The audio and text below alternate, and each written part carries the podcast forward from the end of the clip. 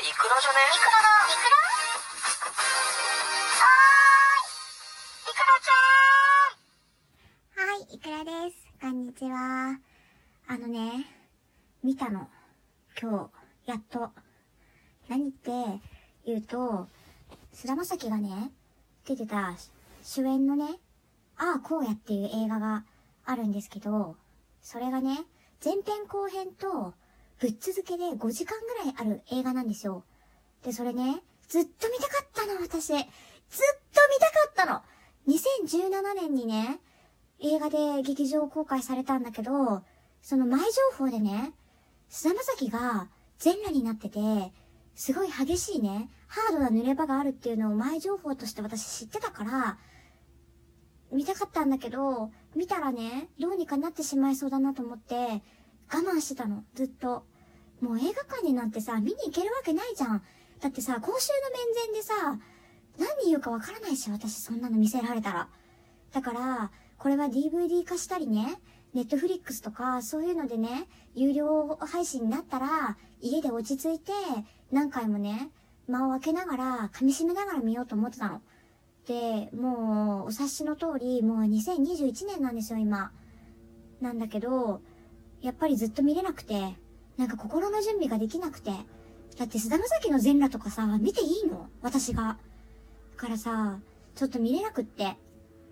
で、ずーっとね、封印してたんだけど、なんかたまたま昨日ね、アマゾンプライムちょっといじってたら、なんかわかんないけど、私が菅田将暉関連の作品を見すぎたせいで、ああ、荒野がおすすめにすごい上がってくるの。これ見てないよ、まだ。見なくていいの？みたいな感じで。でね、前編後編で5時間あるから、ちょっとまとまった時間がないと見れないからね。で、今日たまたま休みだったんですよ、私。だから、ちょっと勇気を持って、とりあえず前編だけ見ようと思って、見たのね。で、結論から言うとまだ後編見てないんですよ。で、お察しの通り、後編見てないのにこのテンションなの。だからとりあえず前編見終わった後に、防備録として、このなんか高ぶりっていうか、感想っていうか、なんかこの感情をちょっとしたためておきたくって、これ誰のためでもなくて自分のためなんですよ。で、私ね、ラジオトークの中で、菅田将暉が好きって再三言ってるんですよ。いろんな人のところに行って、菅田将暉をすごい推してるの。でね、有名なトーカーさんのところとかでも、全然遠慮しないで、菅田将暉の話とかすごいぶっ込んで、ちょっと名前出しちゃうんですけど、ソワちゃんのライブとか行って、めちゃくちゃ私菅田将暉が好きなことを推してて、多分ソワちゃんちょっと困ってると思うの。それ分かってるんだけど、あの、菅田将暉好きなんですよ、私すごく。もう、仲いいのって感じなんですけど、ちょっとなんか話脱線しちゃったんだけど、あのー、見たんですよ、今。今さっき見終わったの、前編。でね、あのー、先に言うんですけど、映画の感想は私ちょっと言わないでおこうと思って、っていうのは、映画の感想ってもちろんあの、映画としても素晴らしかったんですよ。まだ前編しか見てないんだけども、それでも映画がね、すごい素晴らしくて内容が、やっぱ考えさせられる部分とかもあるし、あのー、結構多分考察したりとかするね、部分もあると思うの。なんだけど、そういうちゃんとした話とか感想って、映画評論家とか、映画鑑賞が好み、あの、趣味の人がラジオトークの中にもたくさんいるから、そういうちゃんとした人のところで聞いた方がいいと思って、なんか私みたいな、ズブの素人が語っていい部分ではないと思うんですよ。だから今日は菅田将暉に全振りして感想をちょっと残しておきたくって、あのね、まず、これ2017年なんですよ、公開が。それで、2016年に、光悦ガールっていうね、ドラマに菅田将暉は、あの、出ていて、我らが石原さとみちゃんと共演してるんですよ。で、そこでね、役柄がね、すごい可愛い、可愛い系の、ちょっとなんか母性本能をくすぐる恋抜けっていうか、ちょっとね、あの、可愛い系男子の役どころだったのね。で、そこからの、全裸でハードな濡れ場ってさ、なんか振り幅すごすぎん？ちょっと耐えられなくて、私それに。だから見るの控えしたっていうのもあるの。で、結論から言うと、ま、マジ全裸なんですよ。でね、菅田将暉がね、すっぱだかで、真っ裸で部屋を歩き回るシーンとかあって、もちろんチンコは映せないから、バックショットなんだけど、それがね、もうお尻が丸出しなわけよ。で、お尻がさ、私より小さいの、菅田将暉。見ながらさ、自分のお尻触っちゃったよね。すごいちっちゃいんですよ、お尻が。で、そんでね、ただ歩き回るだけじゃなくて、女優さんをね、駅弁の体勢で、はめながら歩き回るシーンがあって、菅田将暉駅弁する？すごいびっくりして、え、菅田将暉と駅弁ってさ、相反するっていうかさ、相対的な位置にあるところじゃない？駅弁する？菅田将暉。びっくりして。で、タッチバックもしてたし、ネバックもしてたし、正常位もしてたし、すごいんですよ、本当に。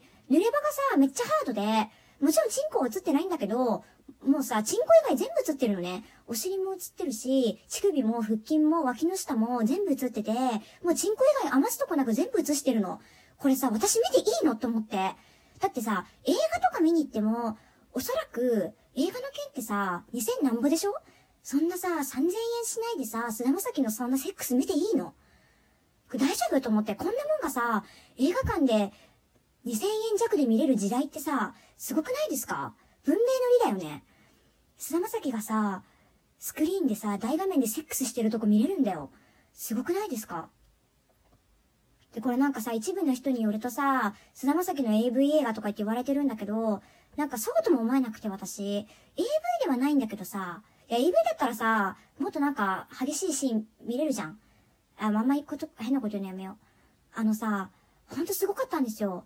でね、私気づいてて、菅田将暉って全身の中で喉仏が一番エロいんですよ。だからね、あの、もちろん映画だからチンコ見せてないんだけど、チンコより喉仏の方がエロいのね。だから、菅田将暉はチンコじゃなくて喉仏にモザイクかけるべきなんですよ。もうだからさ、私からしたらさ、ずっとフルチンで映ってるのと一緒なのね。喉仏がずっと映ってるから。もう最高すぎて。え、こんなの見ていいのみたいな。しかも私今日見たのね、アマゾンプライムに見たんですよ。アマツサやアマゾンプライムで見れるってことはさ、2000何ぼ払ってないじゃん。え、こんな月額500円とかでさ、菅田将暉のセックス見ていいのみたいな。なんか、すごい申し訳ない気分になっちゃって、もうすごいかっこいいんですよ。あの、セックスの話ばっかりしてるんだけど、そうじゃないストーリーのところもすごいかっこよくって、ボクサーの役なんだけど、なんかやっぱり多分役作りとかですごいね、絞ってて体を、すごい痩せててさ、シュッとしてるんですよ。で、なんかもうすごいかっこよくてストイックなところとかも、なんかすごい安っぽい感想になっちゃった。すごいかっこいいんですよ。もう語彙力が死んでんだよね。私映画見ながらさ、ゲボ吐きそうになってかっこよすぎて。マジで。まだ前編しか見てないんだよ。後編まで見たらさ、どうなっちゃうんだろう、本当に。でさ、ちょっとなんか菅田将暉のさ、ちょっとなんかサイコパス的な一面とさ、ちょっと子犬系の可愛い一面とさ、かっこいいところとさ、もう全部さ、煮詰めたような感じのの役どころなのね。もう、最高かよっていう話。何の話したんだっけ？あのね、とにかく、あの、でもね、多分予告とかでも見れるかもわかんないんだけど、菅田将暉のセックスのしのね、シーンはね、マジ必見なんですよ、本当に。あ、なんかこういう感じでやるんだ、みたいな。なんかちょっと妄想しちゃって、私。全然さ、前の収録で性欲なくなったとか言ってるんだけど、もう下の根も乾かぬうちにさ、もうすごい大興奮しちゃって、私。なんかでも濡れるとかじゃないんだよね。なんだろう。なんか心のチンコが勃起したって感じで、すごい、なんか、たまんなかった、本当に。え、こんなことある？だから嫌だったんだよな、見るの。こういう風になるの分かってたから。一人で見ててよかったわ、本当てか昼間でよかったわ。超大声出しながら見てたからさ、夜中だったら多分通報されてたわ。なんか隣の部屋の人すごい騒いでますって言って。で、警察来てさ、菅田将暉のセックスのシーン見て興奮してましたとか言えないじゃん。まあ言うけどさ。いや、すごい興奮しちゃってる私。性欲なくなったとか言ってたのにさ、めちゃくちゃムラムラしてたからね。このまま一発オナニーできるんじゃないかってぐらい興奮してた。しなかったけどさ、砂場先でそういうことするのはダメなのよ、汚れるから。え、何の話してんの？いやもう、本当に見てほしい。どうしよう、本当これまだ後編残ってるんだよな。後編全部見れるかな？いや、本当に喉仏がめちゃくちゃエロいんですよ。あとね、すごい発見だったのが、菅田将暉って結構脇毛が濃くって、なんかね、寝転がっててね、脇を全開にしてるシーンがあったんだけど、思いのほか脇毛が濃くって、で、なんか、腹毛もね、ちょっと生えてたの。なんか野生味があって、ちょっと意外だよね。なんかそういうのないと思ってたから、そういうところもなんかちょっとギャップを感じちゃって、私。なんか個人的には、なんかこのね、陰毛からね、お腹に繋がってる毛が生えてる人って私好きじゃないんですよ。だけどね、今日でそれも許せるようになった。なぜなら菅田将暉がそうだったから。